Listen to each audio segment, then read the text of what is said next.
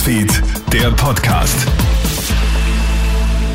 Schönen guten Morgen, Clemens Draxler hier mit dem morgendlichen Kronehit Nachrichten Podcast. Heute in der Früh um genau 8.58 Uhr gibt Bundespräsident Alexander van der Bellen den Startschuss zum 39. Vienna City Marathon. Mehr als 30.000 Läuferinnen und Läufer stehen in den Startlöchern. Aus österreichischer Sicht hat wohl Lemawork Ketema die besten Karten. Der 36-jährige Olympiateilnehmer darf durchaus auf einen Top-10-Platz hoffen. Der diesjährige Lauf findet unter dem Motto Running for Peace statt und soll ein Zeichen für die Ukraine setzen. Entlang der Strecke über die Prater Hauptallee, den Ring sowie an Schönbrunn vorbei werden wieder tausende Zuseherinnen und Zuseher erwartet. Solltest du mit dem Auto unterwegs sein, musst du mit zahlreichen Straßensperren und Verkehrsbehinderungen rechnen. Alle Infos dazu hörst du stündlich im Kronehit Verkehrscheck. Die Ukraine wirft russischen Truppen eine Zwangsrekrutierung von Einwohnerinnen und Einwohnern vor.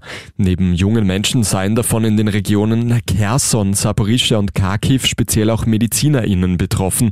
Das schreibt die ukrainische Militäraufklärung am Samstag bei Facebook.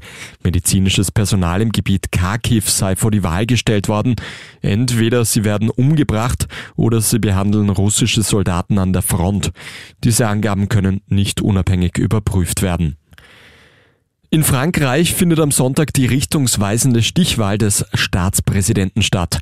Die Entscheidung fällt zwischen dem zentrumsliberalen pro-europäischen Amtsinhaber Emmanuel Macron und seiner rechtspopulistischen europaskeptischen Herausforderin Marine Le Pen. Laut Umfragen liegt der 44-Jährige mehr als 10 Prozentpunkte vor seiner Mitbewerberin. Eine erste Hochrechnung wird für 20 Uhr erwartet. Und das wandelnde Klima macht sich jetzt auch in Wiener Neustadt bemerkbar. Den Seen geht nämlich das Wasser aus. Die Trockenheit und der fehlende Regen wirken sich auf den Grundwasserspiegel aus. Im Südosten Niederösterreichs war der Pegel seit Jahrzehnten nicht mehr so niedrig wie jetzt. Besonders der Schneefall fehlt, denn das Schmelzwasser reichert das Grundwasser normalerweise sehr gut an. Sollte der Niederschlag in den kommenden Jahren nicht wieder zunehmen, drohen die Seen wohl komplett auszutrocknen. Das war's auch schon mit dem Podcast für heute früh. Ein weiteres Update, das kommt dann von meinem Kollegen Matthias Klammer. Einen schönen Tag noch. Krone Hits, Newsfeed, der Podcast.